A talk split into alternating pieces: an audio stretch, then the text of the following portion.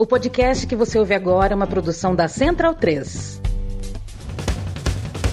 Começa agora pela Central 3, o programa para quem sabe que o futebol é muito, muito mais do que apenas um jogo. Está no ar o podcast da Trivela.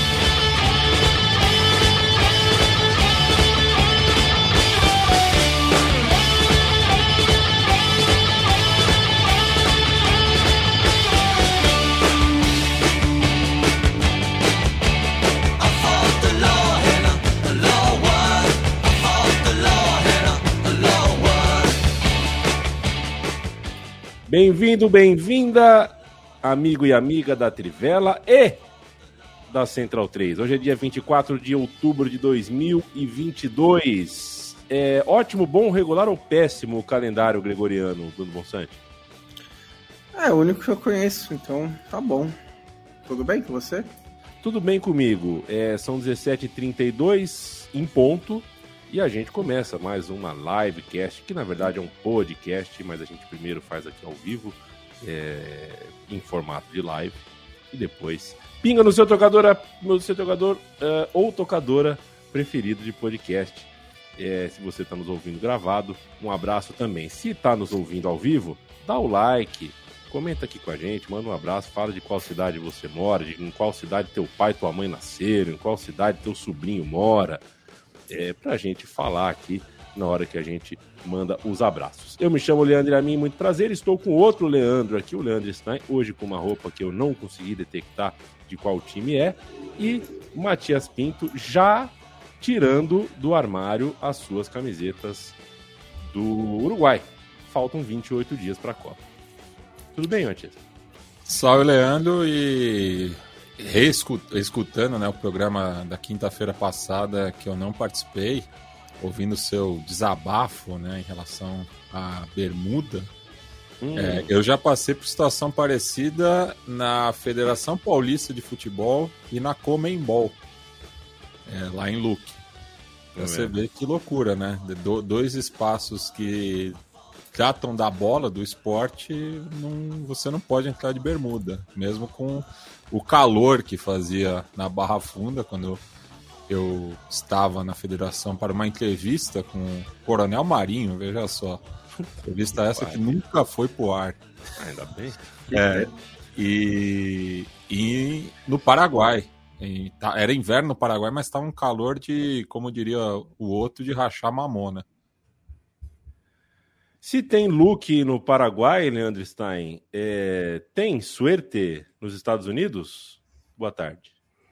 Boa tarde. Não que eu conheça, e só para responder, acho que acabou travando aqui a hora que você perguntou. Minha camisa é, é do, do time Brasil, é da, das Olimpíadas de ah, 2016. Um clássico olímpico aí. É, aliás, o, o, Stein falou, né, só para quem está acompanhando ao vivo, de travar. No meu travou aqui também, então talvez seja algo do StreamYard, porque a minha internet está ok. Tô falando que quando é o bom, só que dá o play fica meio esquisito. Sei não, viu? É, quem tiver essa camisa do time Brasil das Olimpíadas de 2004, algodão GG, manda DM no meu Twitter que eu faço uma oferta. Coloco umas moedas aí na transação. Essa camisa do Dan Stein é a famosa camisa que eu pago um pau. Viva Luiz Galvão! Acabou chorare, que pena. É, um viva Junior Black também. E viva Junior Black, o popular DJ, DJ Urso de Bacurau, mas uh, uh, muito mais do que isso também, com cantor, compositor, poeta, dois artistas que deixaram a gente no último final de semana. Quero mandar um abraço uma pra... das uma das figuras mais gente fina que já colaram aqui no estúdio Mané Garrincha. Quero mandar um abraço para o Yuri Ribeiro. A grande conquista do São Paulo esse ano será um certo presidenciável não ter aparecido dentro com a camisa. Só falta mais uma semaninha. Segunda que vem estaremos todos aqui.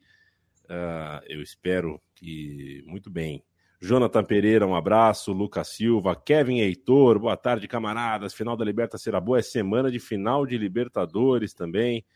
Mas estamos nos animando para a Copa também. Tem razão, Kevin. O Wilson Menezes está com a gente, Vitor Forcellini, Léo Di Marco, Caio Januário, Luiz Gustavo, Bruno Verdinati, Pedro Padovan e você que nos ouve nesse momento e quer saber do que, que vamos falar. Bruno Bonsante, É o seguinte, a gente vai falar hoje sobre muita coisa. Primeira metade do programa aqui vai falar da América do Sul, depois dar um pulinho na Europa. Para começar a falar do futebol na América do Sul, e a gente está falando disso porque uh, não só temos a final da Libertadores, que a gente vai falar mais na quinta-feira, eu imagino, mas a gente tem um campeão uh, sui generis na Argentina, não pelo nome do time, Boca Juniors, é um time habituado a ser campeão, mas a maneira como aconteceu foi muito interessante. Eu, antes de qualquer coisa, da gente começar a conversar sobre Boca, campeão argentino, quero te fazer uma pergunta. Hum. É, porque assim, a gente tem a, o hábito de achar que não é totalmente errado, a gente desconfia das coisas, das pessoas, a gente sempre acha que alguma coisa pode acontecer. Essa foi uma rodada no Campeonato Argentino que muito se falou sobre o entregar. Ficou claro que tanto River Plate quanto Independiente foram profissionais jogaram um futebol Sim. profissional que é, sei lá, 80, 90, 95% dos casos é isso que acontece mesmo. Times profissionais jogam um jogo, competem. Mas você não controla, você não controla é, é, o 100% também, né? Você é, não, não, não, não é que as pessoas se organizam para perder de propósito, mas para mim, o zagueiro do River Plate, no segundo pênalti do Racing, faz um pênalti de propósito. Para mim é muito claro que o pênalti certo. é de propósito. Ele olha o jogador e abraça o jogador para ser pênalti. Para tentar, de repente, fazer uma moral com a torcida, virar um mártir de alguma, de alguma forma. E, e ainda a bola pega na, no braço. Né? É, Foi um pênalti saber... duplo. O juiz podia dar os dois. Quero saber se você concorda comigo, Bruno Bonsante. É, eu não sei se eu consigo dizer que é de propósito, né? Não, não, é difícil ter essa noção, mas é, eu, eu, concordo, eu, concordo, com você em parte que nessas situações é, é uma situação complicada também, né, para os times que estão assim fora da briga. Eles gostariam de estar na briga, mas eles é, também não estão numa situação muito boa, porque se eles ganham, pode ser que parte da torcida é, fique irritada, né, por exemplo, com o River Plate, mas se eles não não dão tudo também, levanta essas suspeitas, né? Eu gostei da declaração do Galhardo sobre essa história, que lá na Trivela também, né? Que dessa demonstração de, de honestidade que o futebol argentino acabou dando. É, mas, por outro lado, também, assim, dá 100% quando não é o seu que está na reta é, para ajudar um rival, também não é uma questão, imagino, consciente, é uma questão mais de natural, assim, né? Você não vai dar todo o seu sangue. Você vai enfrentar um jogo de uma parte de maneira profissional, vai ter sua dedicação, mas é diferente da, do, do, do Boca e do Racing, que estavam realmente na briga e foram com tudo até o fim. Mas foi uma, uma rodada final né, muito, muito emocionante. Né? O Racing teve o pênalti para ser campeão, depois levou o gol do, do, do, do River Plate. O Boca Juniors leva o empate também no final do jogo, então cria essa tensão também extra. Foi muito interessante. Que tal para você, Matias, essa final de campeonato argentino? Qual que é o, o, o, o caldo do dia seguinte no noticiário de, desse país? O que, que você tem para contar para gente sobre o famoso day after, o dia seguinte do futebol argentino, no qual todas as camisas do Boca Juniors se tornam defasadas, porque o Boca tem uma, uma coisa que não entra na minha cabeça, que é mudar o distintivo cada vez que o time é campeão, porque põe uma estrela Qualquer dentro título. da Porra! Aí é difícil. Para quem é mais tradicionalista, é muito complicado. É. Diga lá, Mati. É, enfim, é, eu acho que foi um, um final emocionante para um torneio que não empolgou, né? É, cabe lembrar que são, é turno único, são 28 clubes, então 27 rodadas.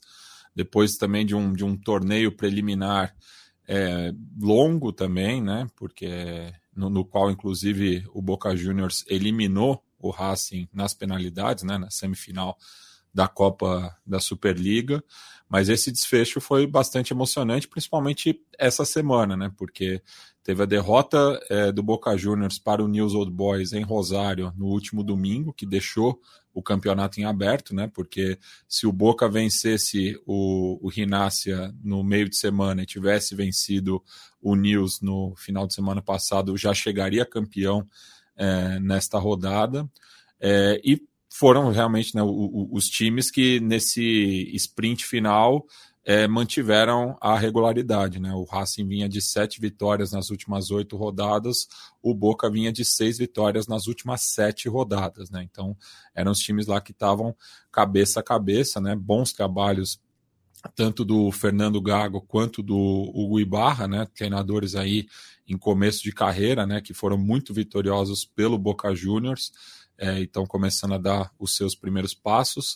O Fernando Gago já como um treinador efetivo, né, o, o Ibarra está é, tá no interinato, agora podendo conquistar aí uma tríplice coroa doméstica, né, porque o Boca ainda está vivo na Copa Argentina também, né, então pode fechar aí a Copa da Superliga, a Superliga e a Copa Argentina nessa temporada que foi bastante frustrada pela eliminação precoce na Libertadores para o Corinthians. É, e nesses 90 minutos, né, 180 somados, né, os jogos é, na Bomboneira e no Cilindro de Avejaneda, o Racing não, não foi campeão em nenhum momento, né? Ele não, não teve esse gostinho em nenhum momento. A, a, a, o período que ele ficou mais próximo do título foi justamente no pênalti desperdiçado pelo Galvão, e daí tá justamente né, é, essa crítica aí é, no lado albiceleste de Avejaneda, né, de que é, o Galvão não deveria ter batido a penalidade, mas é, quando o árbitro sancionou o pênalti, somente ele e o, o um outro defensor, Gonçalo Piovi, é, que pegaram a bola, né? O, outros referentes da equipe, principalmente do setor ofensivo, como o Alt e o Copete, não se aproximaram ali da, da marca da Cal, então ficou entre esses dois defensores, sendo que o Piovi nunca tinha feito, nunca tinha feito um gol de pênalti na sua carreira, ele tem apenas três gols é, na carreira, e o Galvão tem oito gols, sendo que ele marcou apenas um gol de pênalti mas o Copete, né, que é o artilheiro da equipe na temporada, é, marcou apenas um gol de pênalti e desperdiçou uma das penalidades é, justamente na semifinal, né, no qual o, o Racing foi eliminado para o Boca. Né? Então, é, faltou alguém é, tomar essa atitude, acabou sobrando para o Galvão, que bateu muito mal, o Armani, inclusive, já era o destaque do, do River na partida, tinha feito outras defesas importantes, é, bastante profissional, né? Ainda mais que, que é uma das opções do Scaloni para o Mundial a ser jogado no Catar. Acho que não ia é, vacilar nesse, nessa reta final, né? Pré-convocação. Fez uma excelente partida. É, e o, o Boca acabou sendo campeão nessa é, conjuntura curiosa, né? Porque é, tanto o Independente quanto o, o River é, podiam prejudicar os planos dos seus arquivais. E eu acho que aí pega muito mal para o Racing, né? Porque o Independente ainda é, que não jogava por nada, pode ainda tirar uma onda que deu uma força para o Racing e o Racing não aproveitou, né? Esse era o sentimento de frustração da torcida na saída do, do cilindro de Avejaneda, porque teve essa colaboração do rival de toda a vida, mas mesmo assim não aproveitou e o River ainda conseguiu virar o jogo no final com mais um gol do Borja, que tem feito né, um, um bom torneio, ele chegou na metade do campeonato a, ao Milionário, tem feito seus gols e o segundo foi um belo gol, né? Porque ele aproveita um rebote com uma finalização açucarada, não dando qualquer chance para o Arias.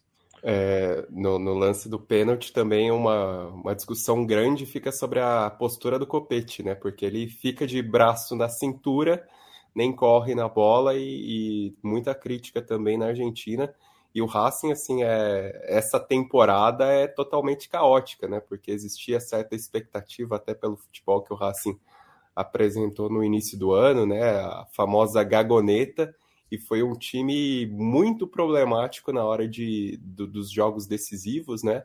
Teve a derrota nos pênaltis para o Boca na, na Copa da Liga, caiu na fase de grupos da Sul-Americana, no grupo que era liderado pelo Melgar, mas ficou atrás, é, teve derrota também de peso para o River Plate do Uruguai, e depois na Copa Argentina eliminado pelo Agropecuário, né? Então esse Racing ainda que, assim como o Boca Juniors tenha crescido na reta final, já estava com o futebol arrastado e falhou em muitos momentos decisivos, não só é, nessa rodada final apoteótica do Campeonato Argentino e também muita discussão sobre pênaltis perdidos, né? Contra o Independente teve pênalti perdido, mais recentemente no jogo contra o Defensa e Justiça também um pênalti perdido.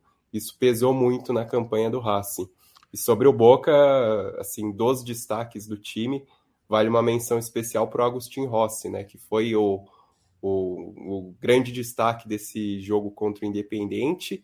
Também fez uma temporada excepcional, foi o melhor jogador do, do Boca na campanha, teve pressão no gol, né? Até pensando na contratação mais midiática do, do Romero pelo Boca Juniors, que, enfim, é um goleiro muito meia-boca, mas tem o, o, renome pela Copa de 2014 e o Rossi justificou a sequência pelo futebol em si, numa, numa campanha do Boca em que é um time que mescla jogadores mais experientes, mais contestados na, na medida do possível, né? Acho que um, desse exemplo é, um desses exemplos é o próprio Benedetto, que foi importante na guinada, principalmente nessa reação a partir do clássico, mas vinha de, um, de altos e baixos nessa temporada, longe da melhor forma dele, é, comparando o que ele já fez pelo próprio Boca, e de muitos garotos, né, que acabaram entrando com o Ibarra, acabaram bastante aproveitados ao longo dessa campanha.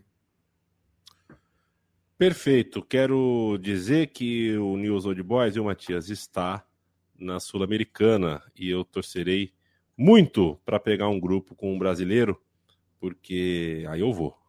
Pode escrever aí que eu vou.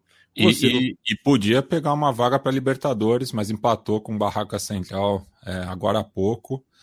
É, até porque, né, se o Boca ainda for o campeão da, da Copa Argentina, abre mais duas vagas pela Superliga, né? Então, no momento, o Rinácia estaria indo para pré-Libertadores, mas ainda o, o Tigre é, joga nessa noite contra o Arsenal de Sarandi, podendo passar o, o Lobo Platense é, nessa última vaga continental. E o Atlético Tucumã, que foi um dos grandes animadores da Superliga, né, chegou a liderar ali na metade do campeonato, é, acabou ficando de fora da, da Sul-Americana. É, então, acompanhar aí também como vai ser essa distribuição das vagas para a segunda competição continental, porque ele é o primeiro fora da zona de classificação. O São Lourenço, que fez uma campanha de recuperação também, conseguiu a última vaga até o momento para a Sula.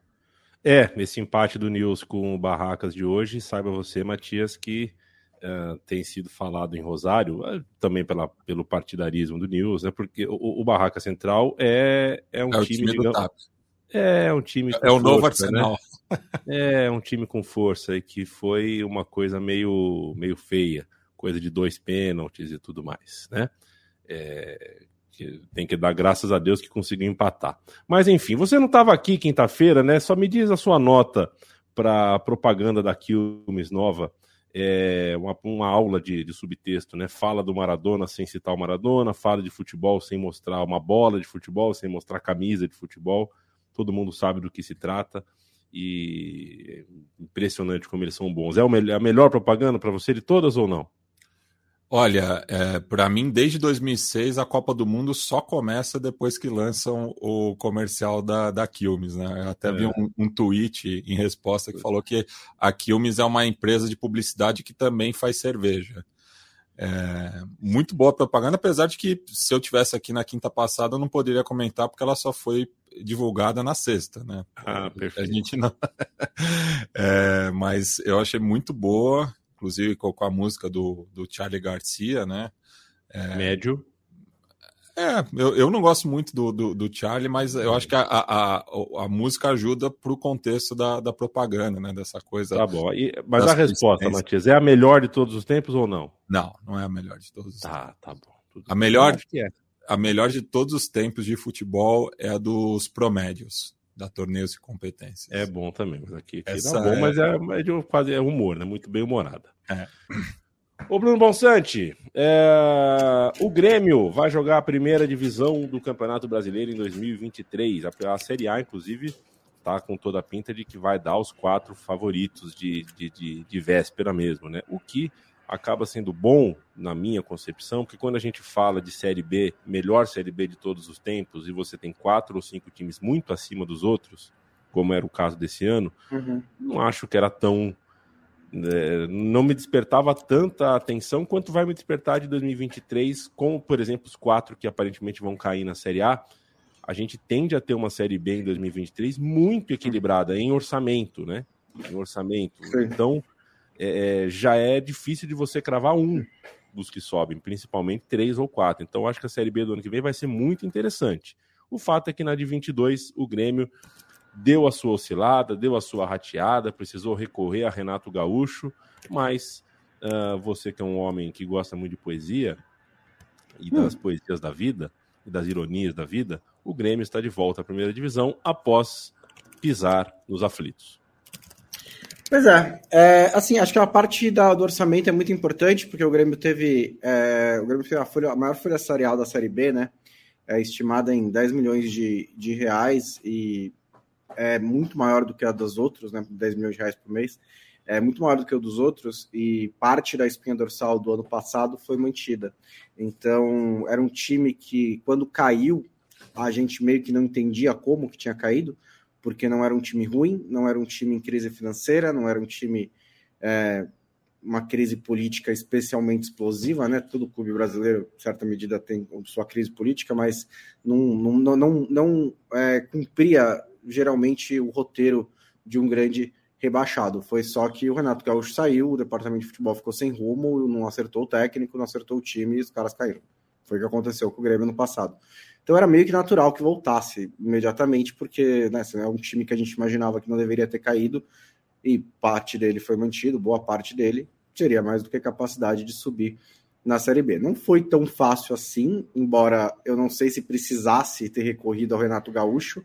É, a sequência que derrubou o Roger foi de quatro rodadas, né? Até então ele vinha numa sequência invicta. O time não estava jogando super bem, mas é, acho que foi a minha avaliação foi meio uma oportunidade ali de trazer o Renato de volta, é, fazendo o mesmo movimento de 2016. E o Renato terminou a temporada tranquilo, né? Teve duas derrotas, dois empates, duas vitórias, antes de ganhar do Náutico nos aflitos. É, o Grêmio tem algumas questões né, do seu futuro, porque tem eleição presidencial em novembro. É, a, o futuro do Renato também depende um pouco disso. Infelizmente, é, embora eu ache que esfriou bastante essa história, né? Também existe a possibilidade de seleção brasileira, porque, sei lá, não tem outros nomes, né? Então, acho que é algo concomitante também, né? A Copa do Mundo com a eleição do Grêmio, e às vezes o, timing ali bate. Eu não, não, diria que o Renato vai ser o próximo técnico do Brasil, mas também não consigo descartar. E em campo, é, o, o, Grêmio teve jogadores bem tarimbados, né? O Jeromel, principalmente. Kahneman jogou um pouco menos, mas é, teve o retorno do Lucas Leiva, teve ali o Thiago Santos no meio-campo, e teve somente o Diego Souza, que foi o vice-artilheiro da Série B, está sendo até agora, né? Tem mais duas rodadas, com 14 gols, foi o nome decisivo da, do acesso do Grêmio. E o garoto Bitelo, né? Que é um, uma revelação aí do Grêmio, que veio do Cascavel, foi promovido ao time titular nessa temporada, passou de volante de, de volante para meia, é, jogando mais avançado, fez dois gols contra o Náutico. É um, um garoto de 22 anos, é, muito bom de bola, que também foi um dos principais destaques do Grêmio nessa Série B. Leandro Stein, vamos dar um pulinho no Chile? O Colo-Colo é, não, não, não teve vida fácil nos últimos anos, o torcedor do Colo-Colo se viu, uh, chegou a tocar na segunda divisão, né? se viu na segunda divisão, é, foi salvo por, por, por, por aquela coisa do, coisas do futebol, mas esteve muito perto, mas muito perto mesmo. É, mas agora uh, parece que a cozinha começou a ser uh, uh, né, começou a ser faxinada, as coisas começaram a melhorar. O Colo-Colo é campeão chileno após cinco anos e eu quero te ouvir o porquê. Por que o Colo-Colo conseguiu sair de uma fase ruim depois de cinco anos terminar com um jejum nacional e ser o campeão chileno? É, o Colo-Colo teve duas temporadas muito difíceis, né, as duas anteriores, por motivos diferentes. Em 2020, exatamente por esse risco do inédito rebaixamento, né, precisou jogar os playoffs contra a Universidade de Concepción, venceu por 1 a 0 com o gol do garoto Pablo Solar e se salvou. E aí, na temporada passada, liderou grande parte do campeonato, principalmente ali no segundo turno. Só que a três rodadas da, do fim da campanha, perdeu a liderança para a Universidade Católica, amargou um vice-campeonato, enquanto a Católica era tetra, né? uma, uma sequência histórica da Católica na competição. E, igualando Dessa... o recorde que era do próprio Colo-Colo, só com a diferença que o Colo-Colo foi tetra nos torneios nos curtos. Torneios curtos. É. Exatamente. E, e aí, nessa temporada, a, a Católica não manteve a força. A Universidade de Chile está em uma crise é, constante dessa vez foi quem brigou contra o rebaixamento, embora já tenha encaminhado a permanência. E o Colo-Colo sobrou bastante num, num, processo de continuidade, né? O clube não tratou necessariamente como terra arrasada essa temporada passada, em que teve a derrocada na reta final, e um dos símbolos disso é a manutenção do técnico Gustavo Quinteiros, né, que foi o responsável por salvar o time do rebaixamento naquela reta final em 2020, é, fez todo o trabalho na temporada passada e aí nesse ano se manteve no cargo, é, só, com algumas contratações pontuais, alguns jogadores em setores mais carentes ali, por exemplo, o Luceiro, que foi o artilheiro do time, chegou para ataque, teve alguns jogadores que foram contratados em definitivo, mas foi um Colo-Colo que optou por essa continuidade. É, sobre o Quinteiros, é muito interessante olhar para o trabalho dele, né? O argentino naturalizado boliviano, porque ele chega ao oitavo título nacional na América do Sul, foi quatro vezes campeão na Bolívia por Blooming, Oriente Petroleiro e Bolívar. Depois fez um trabalho muito famoso no Emelec, que rendeu dois títulos e depois ele virou o técnico da seleção equatoriana, né? Já tinha dirigido a Bolívia antes, e no Chile, nessa sequência de quatro títulos da Católica, a Católica trocou muito de técnico ao longo desse período, né? Mas por é, técnicos recebiam propostas de, de outros lugares e saíam, ele foi o treinador no segundo título e aí voltou para o país tempos depois de, de receber uma proposta de fora para trabalhar no Colo-Colo. E é um time que tem alguns jogadores interessantes, né? principalmente no setor ofensivo alguns nomes da seleção chilena, e aí o, o goleiro Brian Cortes é um, um, bom goleiro, merece o destaque. Na frente, o Luceiro rendeu muito bem, foi a, o principal protagonista dessa campanha. Teve o Pablo Solari, que já saiu para o River Plate, mas que foi um, um xodó do clube, né, nesse meio a, a toda, todos esses acontecimentos. Participou bem do, do início dessa campanha, depois de já ter feito o gol que salvou o Colo-Colo. E é um clube que, eh, até olhando as perspectivas do futebol chileno na América do Sul, não, não deve fazer grandes coisas na Libertadores do ano que vem, né? O Colo-Colo que já tinha sofrido nessa edição num grupo que foi bastante parelho, que era aquele grupo que tinha o Fortaleza, que tinha o River Plate. É, depois, na Copa Sul-Americana, tomou a virada do Internacional. Não deve ser um, um clube que faça grandes coisas, pelo menos nesse primeiro momento mas se estabelecer essa força no Chile é importante, ainda mais depois do que aconteceu nos, nos últimos anos, né? E só outro destaque da América do Sul nessa rodada só, também. Só, só ter, concluir o Chile, né? Ainda falando de Libertadores, porque hoje o Curicó Unido pode confirmar a participação inédita é, na competição assim como o Nublense já garantiu, né? Os dois clubes que são rivais ali, né? Da região do, de Maule contra a região de Nuble, ao, no sul do Chile, dois times bem do, do interior que podem disputar, que é, no caso do Curicó pode disputar e o Nublense já garantiu a participação na Libertadores, é, já que a Católica né, está a seis pontos né, do, do, do Curicó e já está a sete do Nublense, faltando duas rodadas. E na final da Copa Chile, o Magajanes, que é um, um dos clubes mais tradicionais do país, que inclusive é, o Colo-Colo é uma dissidência do Magajanes, né? ele foi o primeiro grande campeão do Chile, mas está há muito tempo na segunda divisão, está na final da Copa Chile, esperando é, pela definição da outra semifinal entre Universidade de Chile e União Espanhola é, e pode voltar a Libertadores depois de 37 anos, né? Já que. Não, 38 anos, já que a única participação foi em 1985. É, o Magallanes está tá na luta pelo acesso, né? Não, não vi mais recentemente, mas estava o Magallanes e o Cobreloa, os dois principais o, outro candidatos. tradicional. É, os dois candidatos ali. E aí só dá um, uma palhinha do Equador também, né? Que o definiu a decisão dessa temporada vai ser entre Barcelona de, de Guayaquil e Alcas, que é a grande novidade. Primeira vez finalista, é um clube muito tradicional de Quito que disputou 41 vezes a primeira divisão, mas nunca tinha ido além da terceira colocação. Clube Dessa... da Shell, né? Foi fundado pela companhia neerlandesa de petróleo. Inclusive as cores são remetem. Exatamente. E, e vai disputar essa final. Ganhou a decisão, ganhou o segundo turno, né? No, no campeonato equatoriano esse modelo cariocão, campeão do primeiro turno contra o campeão do segundo turno, foi campeão invicto do segundo turno chegou a enfiar 5 a 0 no Independente Del Valle, que foi o, o principal concorrente, venceu o Barcelona em Guayaquil por 2 a 0 na penúltima rodada. É um time interessante porque tem o Galindes, que é o goleiro do Equador, que muito provavelmente vai ser o titular na Copa do Mundo, foi o titular na reta final das eliminatórias.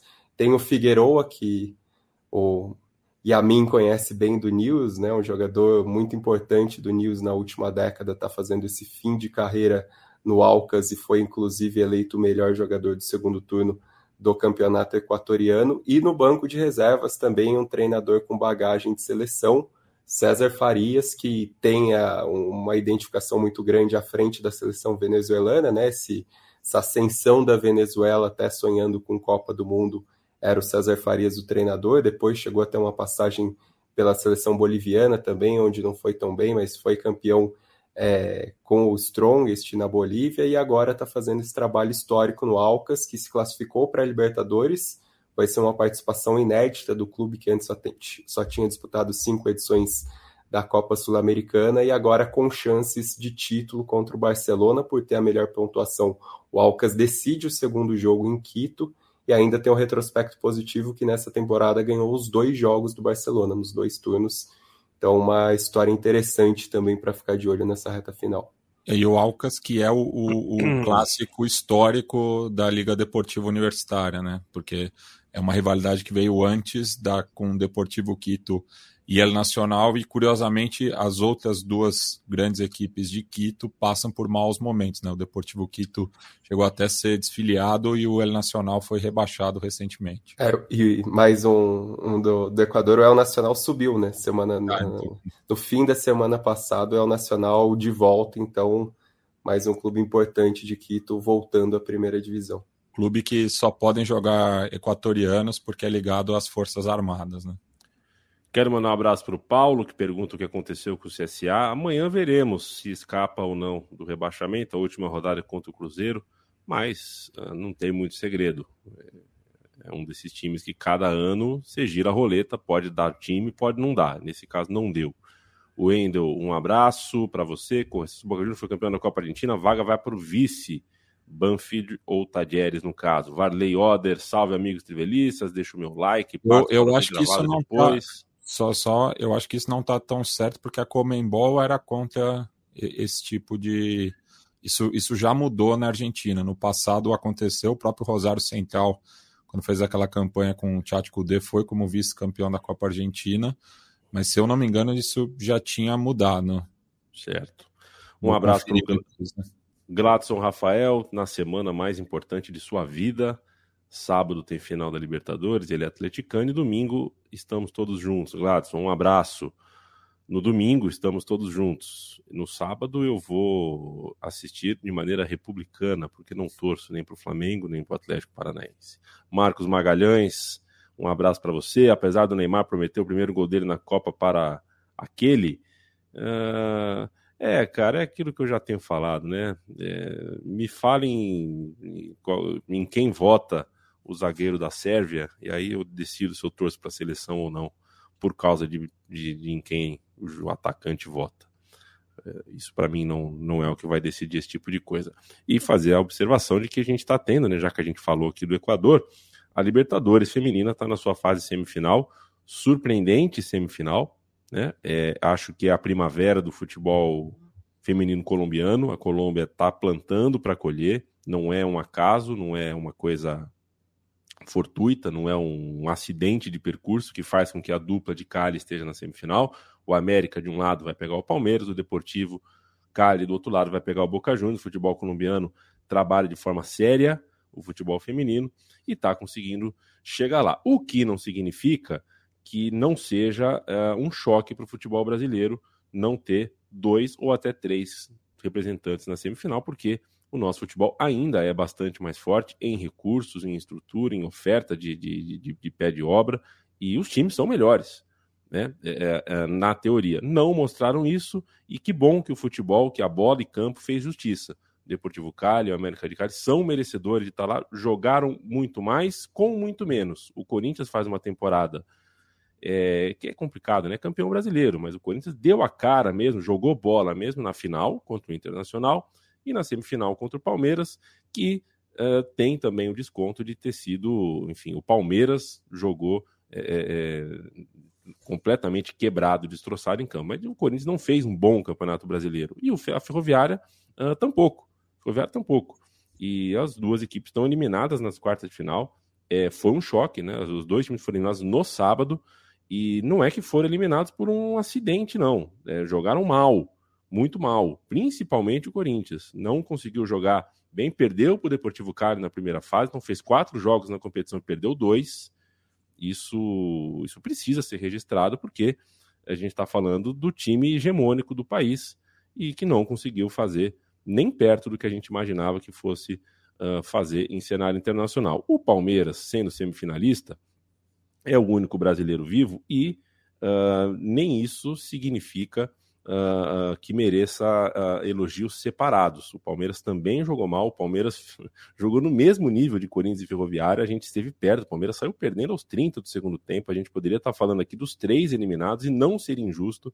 O Palmeiras criou muito mais chance, porque tem muito mais time do que o Santiago Morning, mas uh, não parece um time pronto para ser campeão, embora seja o favorito nesse momento, porque é o time brasileiro com mais estrelas, com mais força técnica, Uh, dá para imaginar o Palmeiras sendo campeão, mas seria curioso, porque a gente teria que fazer o papel antipático de dizer que é um time campeão que não reflete um trabalho campeão, que não reflete um trabalho com começo, meio e fim e com, com competência dentro de campo, com competência uh, uh, nos quesitos do futebol mesmo. É um time que jogou para ser campeão, mas é, a gente está falando de pragmatismo de mata-mata. O Palmeiras conseguiu uma virada valiosa, né? Nos últimos minutos da partida conseguiu uma virada, no último lance da partida fez uma virada, ainda que a gente tenha que falar que o Palmeiras não tinha que estar tá sofrendo até o último minuto contra o Santiago Morning, é uma virada de respeito e uma, uma virada que mexe com o brilho de um time que está né, sob escrutínio público justamente pela falta de brilho mostrada em outras decisões uh, no passado. Ainda acho que o grande trabalho do futebol feminino no Brasil no ano é o do Inter. Depois, eu diria que talvez, inclusive, o do São Paulo. E aí a gente fala de Corinthians, de Palmeiras, de Ferroviário, os três times que estão na Libertadores. É assim o futebol. No cenário do futebol feminino, dá sim para a gente falar sobre um time que ganha Libertadores, mas uh, precisa ser criticado por isso. No contexto do futebol brasileiro, dentro, é, inserido na realidade do futebol sul-americano. E o Palmeiras tem dois jogos agora para mudar isso. O Palmeiras pode ser campeão fazendo uma ótima semifinal e uma ótima final. Se não fizer, a gente vai fazer essa lembrança. Se não ganhar, é para a gente falar de maneira muito dura sobre o que aconteceu com o trio brasileiro na Libertadores. Mas acho que é, a faca e o queijo está na mão do Palmeiras. O Palmeiras é o time que pode perder essa Libertadores. Né? Os outros três uh, com um trabalho bom do futebol colombiano e tudo, estão aí para tentar uh, uh, uma glória realmente eterna e o Palmeiras joga sob pressão. O Palmeiras está aí para ganhar, tem que ganhar essa Libertadores. É, e você citou esse novo momento né, do futebol feminino colombiano, né, que durante muito tempo era representado apenas pelo Formas Íntimas, né, que era uma equipe dedicada à modalidade, né, agora as equipes de camisa abraçaram o, o, futebol, né? A última edição do Campeonato Colombiano foi o clássico do Vale del Cauca, num Pascoal Guerreiro lotado, né? No qual o América acabou batendo o arquirrival é, com a presença né, da atual vice-presidenta colombiana, a França Marques, que é torcedora escarlata, o América que já tinha batido na trave ano passado e agora é o adversário do, do Palmeiras nessa semifinal, podendo né, reeditar a final do último torneio colombiano, já que o Deportivo Cali enfrenta o Boca Juniors na outra chave. Muito se critica que a Comebol faz a, a Libertadores como uma Copa América, né, um torneio de tiro curto e os times brasileiros chegam cansados. Eu não compro essa ideia. Eu acho que uh, chegar cansado ou não não impede você de mostrar alguma coisa em campo. E Palmeiras, Ferroviário e Corinthians mostraram muito, muito pouco em campo, mesmo com o campeonato de tiro curto. Daria para espalhar. Eu espero que nos próximos anos a Comebol espalhe no calendário. Para isso, os calendários das Esse ano já países, foram quatro grupos, né? O, já é, é alguma coisa. É mas é, é, é, preciso também que, a, que os calendários do, dos países que, né, que, que, disputam a Libertadores tenham de alguma forma algum diálogo, né? nem todos os países funcionam da mesma forma, então você tem que achar uh, 15, 20 dias aí onde você consegue hospedar todo mundo num lugar e fazer.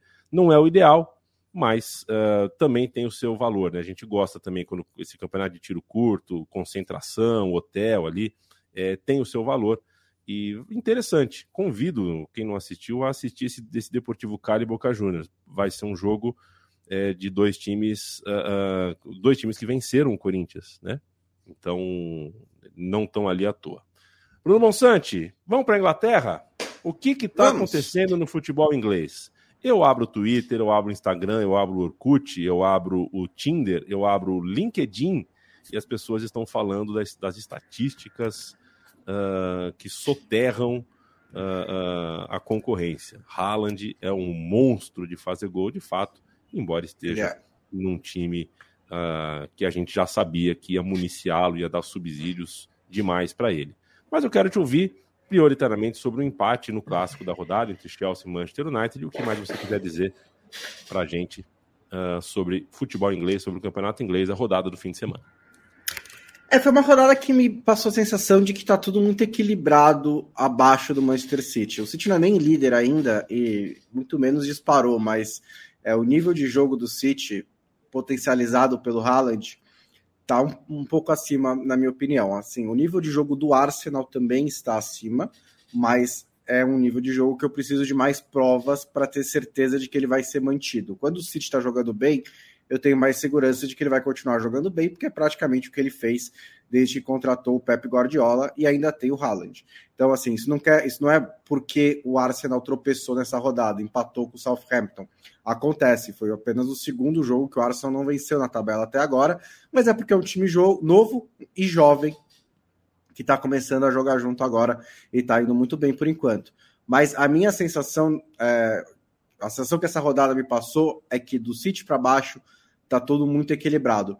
Então você tem um Liverpool que geralmente ficava mais próximo do City, tá mais próximo do resto do Big Six, atrás de alguns deles nesse momento. Talvez até atrás do Newcastle, que se enfiou ali, né, rapidamente, como a gente tinha imaginado, ganhando do Tottenham nessa temporada, e agora você tem os sete primeiros colocados sendo o Big Six e o Newcastle, junto com o Fulham, que tem um jogo a mais. Mas, no geral, são sete times que estão é, saíram na frente nesse primeiro terço de Premier League. Eu acho que o jogo entre Chelsea e Manchester United refletiu um pouco isso, né? Que é um, um Chelsea e um Manchester United que se mostraram em níveis muito parecidos. O United não merecia perder o jogo e conseguiu buscar o um empate no fim, é, com destaque para o Casemiro, né? Também o Jorginho batendo pênalti, mas é, acho que o, o, que eu tirei desse jogo foi mesmo esse equilíbrio e acho que vai ser uma Premier League que nesse momento eu não consigo dizer quais vão ser os três classificados da Champions League. Eu acho que o Arsenal vai ser um deles, pelo, pela dianteira que tomou. Os outros dois, eu não tenho muita certeza. É possível até que seja o Newcastle, embora eu acho que ainda não está pronto para chegar lá. É, acho que vale uma menção a, no Nottingham Forest ao Renan Lodge, que saiu do banco de reserva no jogo contra o Liverpool. O Neck Williams foi deslocado para a lateral esquerda, como ele costuma jogar na seleção galesa é, o que não é um bom sinal para o Renan, que até teve problemas físicos nas últimas semanas, mas é, parece que está ficando um pouquinho atrás aí. O Nottingham Forest está melhor nas últimas semanas, né, sem o Renan Lodge. E ele que saiu do Atlético de Madrid para o Nottingham Forest em busca de mais tempo de jogo para chegar na seleção brasileira. encontrou aí esse obstáculo. E um outro destaque é o retorno do, do Naemeri para a Premier League. É, ele foi chamado, foi negociou né, com o Newcastle, quando o Newcastle contratou o Ed Howe e demitiu o Steve Bruce, ele não quis sair do Vila Real. É, dessa vez, o Aston Villa contrato, o chamou para substituir o Steven Gerrard, que foi demitido, e ele aceitou, né? O, o Naimeri teve um título de Liga Europa pelo Vila Real, chegou numa semifinal de Champions League, mas também passou a pré-temporada, dava para ver nas declarações, um pouquinho frustrado pela falta de investimento, assédio né, de outros clubes, teve muito, muito muita especulação sobre o Juan Foyt, né, que é o lateral direito do Vila Real, que estava na mira do Barcelona e tinha cláusula de rescisão e tudo mais, e, e, e deu para ver um pouquinho de frustração ali. O Aston Villa investe muito, é, inclusive um dos pontos né, que aumenta a pressão no Aston Villa, né, tanto no técnico anterior, no Jim Smith, quanto agora no Gerrard, é um time que investe para brigar por vagas europeias e está conseguindo no máximo escapar do rebaixamento. Então é, vai trazer o Naemeri, que assim, é um treinador para meio de tabela do futebol inglês, é assim, é bizarro, né? Que consiga um time como Aston Villa, que está ali no, no, meio da tabela, contratar um técnico tão qualificado que é. Projeto Liga Europa. Uns, é, tá, é, projeto Liga Europa, mas que está fazendo, tava fazendo um dos melhores trabalhos do campeonato espanhol, né? Então é um. É um desses, mais um desses sintomas aí da superioridade econômica da Premier League em relação às outras ligas, vai ganhar um salário enorme, o Aston Villa vai pagar a, multa rescisória dele com o Vila Real e prometeu investimentos, prometeu trazer contratações, então ele achou que era hora de mudar um pouco de áreas. É um momento para isso, porque falta um mês para a Copa do Mundo, então é, vai estar um tempo aí, principalmente nesses clubes mais periféricos, né, que não vão é, enviar todos os seus jogadores para a Copa do Mundo, talvez um ou outro, mas ainda vai manter um bom núcleo duro de jogadores para treinar. É também um bom momento para mudar de clube, se esse for o caso. Quero ouvir o Leandro Stein sobre Bundesliga. É, quem assiste o Bundesliga no ar aqui na Central 3, o podcast com Gerd Wenzel é, tocando bola comigo. Nas últimas semanas a gente não teve edição porque o Gerd Wenzel está tratando dos dentes e precisou de um repouso, tá bom? Uh, mas o Leandro Stein está aqui para falar para a gente sobre uh, mais uma rodada do Campeonato Alemão, que ainda está longe de mostrar uh, de, de, de, de, desapontar as pessoas que esperam uma surpresa. Né? O campeonato ainda está naquele, naquele suspense, ainda pode ser que não dê Bayern tão facilmente assim, mas o fato é que o Bayern teve uma semana muito positiva, controlou e venceu o Hoffenheim. O que mais dá para a gente falar sobre a rodada no campeonato alemão, o, o Stein? Bom, você vai me ouvir vai ouvir também as cigarras que agora, no começo da noite, estão cantando alto em Jacareí. Mas se o Bonsa fala de equilíbrio na Premier League, convido vocês a olharem a tabela da Bundesliga nesse momento, porque tem 23, 22, 21, 20, 19, 18, 17, 16 pontos, uma progressão aritmética entre o primeiro e o oitavo colocado, todos separados por um ponto. Nessa, na sexta-feira mesmo foi um exemplo, né? Quando o Mainz ganhou é, por 5 a 0 do Colônia, pulou oito posições na tabela, acabou caindo na sequência, mas é um equilíbrio tremendo. É, o Bayern de Munique ganhou, né? Uma recuperação recente importante, e aí tem um destaque para o Choupo-Moting, que acaba ocupando essa função de, de centroavante do time, tem correspondido bem nos últimos jogos. Mas o destaque mesmo por atuação, por aquilo que apresentou, é o Borussia Dortmund, né? O Borussia Dortmund pegou o Stuttgart, é verdade, é um time é, um pouco mais frágil, mas ganhou por, por 5 a 0 com muita autoridade. Um jogo que foi a primeira vez que três jogadores, três adolescentes marcaram gols na Bundesliga. O Bellingham de novo arrebentando na rodada, mas também um, um papel importante do Giovanni Reina, né? Que em termos de qualidade técnica é um nome muito importante, até pelo tipo de função que ele faz ali na armação, mas é um jogador muito frágil fisicamente, com muitas lesões. Nessa volta teve um papel importante agora nessa vitória. É, o Zuli também fez uma boa partida. Dessa, dessa turma que venceu na rodada também, acho que vale dar uma olhada no Eintracht Frankfurt, que tem conseguido resultados mais consistentes nessa sequência recente da Bundesliga tem conseguido escalar posições, tanto que já está no quarto lugar, já está dentro da zona de classificação a Champions. E o objetivo do clube nessa temporada, mais do que pensar em mata-matas da Champions, que é se estabelecer nesse G4, é conseguir novamente uma classificação, né? Um clube que ficou 62 anos sem disputar a principal competição do continente, fez um 3 a 1 no Borussia Mönchengladbach com uma boa partida do Lindstrom também, que é um, um talento que merece um olhar, é um jogador que tem tudo para ir para a Copa do Mundo pela Dinamarca, em teoria é o reserva do Christian Eriksen, mas é um jogador de muito talento, que foi eleito o melhor jovem na temporada passada da Bundesliga, merece o destaque. E essa rodada, no, no domingo, teve a derrota do União Berlim, que acabou me ajudando né, na avaliação que eu tinha feito semana passada, dizendo que o União Berlim era um time que tendia a ter alguns problemas contra adversários mais fracos do campeonato. Foi o que aconteceu dessa vez, acabou derrotado pelo Bochum, que é era o Foi uma zicada né? dupla do Bonsa e do Lomo, que os dois apostaram. Né? É, então, é, mas não, as coisas não são assim. E o Bochum jogou com muita energia na partida, teve uma atuação muito boa. O União Berlim ainda perdeu um pênalti no final até conseguir descontar. Bochum que deixou a lanterna para o Schalke 04, mas é visto como o time mais frágil do campeonato. Mas é isso, pelo estilo de jogo do União Berlim esse encaixe muitas vezes pode acontecer de uma maneira melhor contra um Borussia Dortmund da vida do que necessariamente contra um Bochum, né? Então fica essa situação do time e esse tropeço agora e União Berlim, até a gente estava falando agora de Copa do Mundo, é um time que eu tenho bastante curiosidade para pensar como vai ser o impacto da Copa do Mundo, né? Porque diferentemente dos concorrentes ali na parte de cima da Bundesliga, é um time que praticamente não perde jogadores por causa da Copa do Mundo, né? Tem risco de perder o, o goleiro Hanov, que deve ser convocado pela Dinamarca. Tem o Ciebatier na frente, que é um concorrente pelo ataque dos Estados Unidos. Mas os outros convocáveis do Union Berlim são reservas do time ou são jogadores de seleções que não vão para a Copa. Então é um time, é um clube que vai ter esse tempo todo para treinar, para descansar, para preservar as energias enquanto a própria motivação do, dos outros times tende a ter um impacto maior por aquilo que acontecer na Copa do Mundo, fora o desgaste físico, o próprio risco de lesão que, que existe no Mundial. Então, dentro dessas perspectivas, também é um, um olhar para a gente ficar atento sobre o União Berlim nessa sequência de Bundesliga.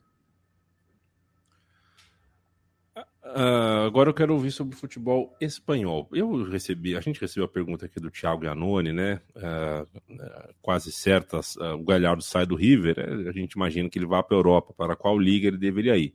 Eu vejo o Galhardo no futebol espanhol mais do que no francês. Eu acho que tem mais a ver, não só por uma questão idiomática, mas por estilo. É... Bruno Monsante, falando em estilo, o estilo do nosso Barça uh, tá bom, né? Barcelona tá num, é. num, bom momento, fez mais uma boa partida no fim de semana.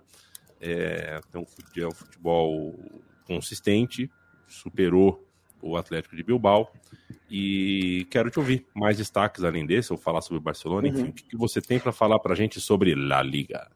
É, foi uma semana que o Barcelona precisava, né? O Barcelona voltou mal da, da, da, data FIFA, né? Vitórias magras no Campeonato Espanhol, perdeu da Inter duas vezes, se complicou bastante na Champions League, é, mas aí conseguiu ganhar com tranquilidade do Vila Real, muito mais do que eu esperava, e também do Atlético Bilbao, muito mais do que eu esperava, né? 3 a 0 e 4 a 0 em sequência, né? São dois placares muito emblemáticos, muito enfáticos que o Xavi Hernandes estava precisando, é, não estava exatamente, não estava balançando, não estava nada disso, mas ele estava pressionado para mostrar resultado, para mostrar, mostrar serviço, porque o Barcelona teve duas semanas complicadas antes disso. Então foi muito importante é, essa vitória sobre o Atlético Bilbao, que é até um caso curioso, né? O Barcelona tem problemas do Samamés com alguma frequência, mas no Camp Nou o Atlético Bilbao não consegue é, fazer muita coisa né, no Campeonato Espanhol já há muito, muito tempo, né? Um, uma superioridade muito grande do Barça jogando em casa contra o Atlético Bilbao e foi mais uma vez o que se provou, né? 3 a 0 no primeiro tempo, o Dembélé jogando muita, muita bola. O Dembélé, quando ele tá no dia dele, é, é, é, é caso de ligar, parar tudo, ligar a TV e ficar vendo, porque é um jogador espetacular. É que o dia dele não é assim toda semana, né? Não é o tempo inteiro, mas quando ele está realmente voando, quando ele está realmente é, inspirado, é muito legal de se ver. O Real Madrid ganhou mais uma vez, o Real Madrid é um time dos mais estáveis esse, dessa temporada, né? É, teve duas é, assistências do Vinícius Júnior, está jogando também muito bem, jogando uma vitória importante né, contra o Sevilha, que não consegue se encontrar nesse começo de temporada. É, trouxe o São Paulo de volta, mas ainda não demonstrou muita melhora. É, o Atlético de Madrid vale destacar bastante a vitória fora de casa contra o Betis, que é um dos ótimos times do futebol espanhol, e com dois gols do Griezmann, que agora não precisa mais entrar só nos 30 minutos finais, né? Essa situação absurda foi resolvida entre Barcelona e Atlético de Madrid, e aí o Atlético de Madrid praticamente ganhou no meio da temporada um, um jogador novo, né? Pelo menos é, 67, 70% a mais desse jogador, porque agora o Griezmann pode jogar como se ele realmente fosse jogador do Atlético de Madrid. Ele fez dois gols nessa vitória do, do Atlético de Madrid sobre o Betis. É, no, no parte mais para segundo ali, terceiro escalão do segundo escalão, sei lá, terceiro escalão do futebol espanhol. É, o Real Sociedad perdeu do Valladolid, foi um resultado é, surpreendente. O Valência perdeu do Mallorca, também um resultado surpreendente. O Vila Real deu uma despedida daquelas para o Naemeri, né? Acho que vocês sabiam já que era despedida, mas foi um jogo bastante interessante, né? O, o Almeria saiu na frente, o Vila Real empatou com o Bahia, né, que está fazendo uma temporada de afirmação, né, de explosão, jogando muito bem. E aí ele levanta a camisa para prestar uma homenagem ao vice-presidente do Vila Real, né, o José Manuel Lianesa, que morreu essa semana, semana passada, e recebe o segundo cartão amarelo e é expulso, e deixa o Vila Real com um jogador a menos do restante do jogo. Aos 49 minutos do segundo tempo, Nicolas Jackson faz o gol da vitória do Vila Real por 2 a 1 sobre o Almeria. A gente está na reta final do podcast da atividade de hoje. Eu queria ouvir Matias Pinto sobre um jogador. Uh, que eu vou te falar a verdade, Matias. Eu, no auge do futebol turco da nossa vida aqui, eu acompanhava o que dava para acompanhar. Futebol turco, começo do século ali, né? É, a gente não tinha tanta oferta assim de TV, de tudo mais, nem de internet, não tinha só score, tinha porra, mas a gente, a gente dava nossos. Dava um Roja Directa lá que. É, a gente dava um jeito e eu tinha um mais afeto, né? Um, um afeto diferente, que eu já não tenho mais hoje tanto pelo, pelo futebol turco, porque é, o, Erdogan, como vocês falam lá no xadrez verbal, né, de fato, a, a só reproduz, não foi a gente que é, As questões políticas barra sociais ali da, da, da, da Turquia são um, cortam, uma, cortam minha brisa. Mas eu adoro futebol turco. É, e demorei um pouco para ver pela primeira vez esse rapaz chamado Frank Ribéry jogar para ser sincero, vi a primeira vez na Copa de 2006. Sabia que tinha jogado pelo Também. Galatasaray, que estava ali no Galatasaray, mas apareceu um feinho, o cara com, com um acidente grave no rosto ali, de titular da França, fazendo um inferno. Aquele time da França que muitos a gente fala do Zidane, mas o time todo estava muito bem, né? É, muita coisa boa, a zaga muito forte, o meio de campo muito bom, até o Maludá jogando bastante bola. É... E dali em diante a gente acompanhou um, um Ribéry mais uh, uh, visível, né? Principalmente quando jogou no Bayern de Munique. Que tal para você? Ribéry que se aposenta, não vai ser mais jogador profissional de futebol. Encerrou a tua carreira e vai seguir na comissão técnica da Salernitana, última equipe que assinou o contrato com ele. É, tem, tem esses joguinhos diários, né? É, que sempre muda à meia-noite. Um deles é, é, é, a carreira Wikipédia, né? Do jogador de futebol. Outro dia saiu o Ribéry, e daí. É, porque são jogadores da ativa, né? E daí eu vi lá Boulogne é 2001, 2002. Eu fiquei coçando a cabeça. Caramba, que francês ainda tá, tá nativo, assim, né? Há tanto tempo, cara, aí, desde o começo do século praticamente e era o, o Ribéry, né? Depois que foi, eu fui gastando as alternativas, quando pintou o Galatasaray, que daí era, era óbvia a resposta, né? É, é isso, né? Ele surge, né, como, como um coadjuvante, acho que aos olhos do mundo, justamente em 2006, né? É, naquele esquema da, da França que era bem interessante, né? Ele servindo ali pela ponta, é, o Henri, né, sendo municiado pelo, pelo Zidane. Depois vive né, os melhores tempos da sua carreira no Bayern de Munique, quando já adquire é, bom protagonismo, né, e também né, é campeão europeu com aquele time é, histórico né, de, de 2013 enfim, acho que foi o, o ápice é, da carreira dele, né, já que em 2006 acabou amargando o vice-campeonato mundial.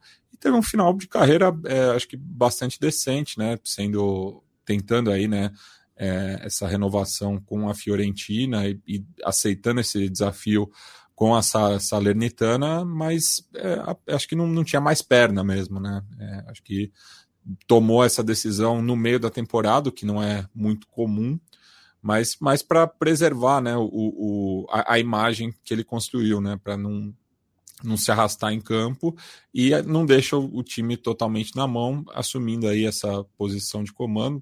Acho que é, é, é, é um, um prospecto de treinador, porque sempre foi um cara com uma excelente visão de jogo e torço aí né, pelo sucesso da carreira dele agora fora de campo. É, e é legal também, assim, olhando para o Ribéry, como nesse final de carreira ele não quis ir para a China, não quis ir para outros lugares ganhar muita grana, porque ele falou: minha paixão é o futebol, quero viver o futebol em alto nível na Europa. E aí embarcou para a Itália, que também tem torcidas apaixonadas, até esse passo para a Salernitana, acho que se corresponde muito com a situação da cidade, né? A cidade que abraça o time, que também vinha de duas décadas fora da Série A, então isso pesa muito e ele criou uma relação muito legal, né? Ribéry, uma coisa que acho que vale lembrar que acaba esquecido é que ele também teve participação nessa reconstrução da França, né? Sim, ele foi um dos pivôs em todo o caos pós 2006, principalmente ali as duas Eurocopas e a Copa de 2010.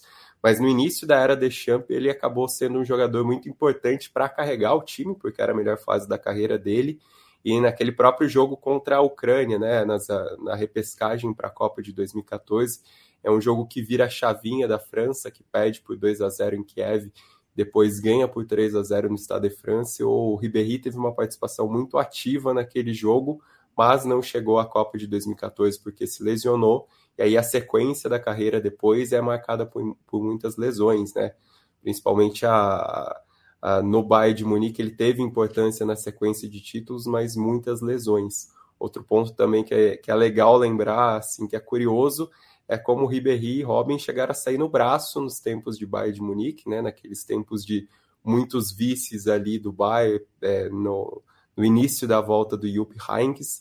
Depois os dois criaram uma amizade muito bonita, assim, basicamente a dupla Ribéry foi o que conseguiu competir com Cristiano Ronaldo e Messi durante bons anos na Champions, e os dois dessa amizade ainda tiveram uma despedida muito bonita do clube, né? Um jogo em que foi jogo de título de Bundesliga na última rodada, um 5 a 1 sobre o Eintracht Frankfurt, que o Ribéry faz um golaço e o Robin faz o gol que fecha a contagem, então também tem essa história bonita. E sobre o Galatasaray é uma passagem muito curta, né? É curta, assim, né? Três meses, mas tem um jogo que basicamente torna o Ribéry eterno no Galatasaray, que é uma final de Copa da Turquia entre Galatasaray e Fenerbahçe. Fenerbahçe com um timaço, né? O, o, time do Alex. O Galatasaray também tinha muitas figuras assim conhecidas, era treinado pelo Raj e foi uma vitória por 5 a 1 do Galatasaray em que o Ribéry participa dos três, primeiro go dos três primeiros gols. Ele marca um, dá assistência para outro, e aí no terceiro ele rouba a bola que inicia um contra-ataque. Por mais que ele tenha saído em litígio do clube é, por conta de salários atrasados, até alegou uma ameaça de um diretor do clube com um taco de beisebol, um caso bem grave. É, tem essa história dele no clássico, justo numa final, então tem também esse, esse carinho da torcida do Galatasaray. E mais só, só uma última coisa é. que eu lembrei agora que eu ia falar. É, final de semana teve outras despedidas também bacanas. Nakamura se aposentou no Japão aos 44 anos, né? Tava no Yokohama FC. E o, no campeonato argentino teve no sábado a despedida de duas bandeiras do São Lourenço, do Torrico e do Ortigosa, né? Dois jogadores muito emblemáticos, principalmente na conquista da Libertadores de 2014 receberam uma grande homenagem. Ainda não tem texto na Trivela, mas na, nessa noite de segunda provavelmente teremos os dois. Você entra em trivela.com.br para ler estes textos em breve e todos os outros que o timaço da Trivela, redação da Trivela faz diariamente, passa final de semana, Natal, Ano Novo, sempre tem alguém de plantão, sempre tem alguém de olho, sempre tem alguém com o Microsoft Word documento 1 aberto e digitando. Eu não sei se vocês preferem digitar primeiro no bloco de notas. Eu sou do time bloco de notas. Eu só consigo escrever no bloco de notas, depois eu jogo pro Word, aí eu vejo os erros ortográficos tal. Porque isso o Word eu... tem de bom, né? Mas o, o, bloco de notas tem, tem, tem a opção de recuperar o texto caso aconteça não. alguma coisa. Então... Não, já perdi texto assim, inclusive. É. É, texto pequeno eu faço no bloco de notas, texto grande eu faço no Word. Não sei porquê. É, talvez por isso. Tchau, Bruno Bonsante.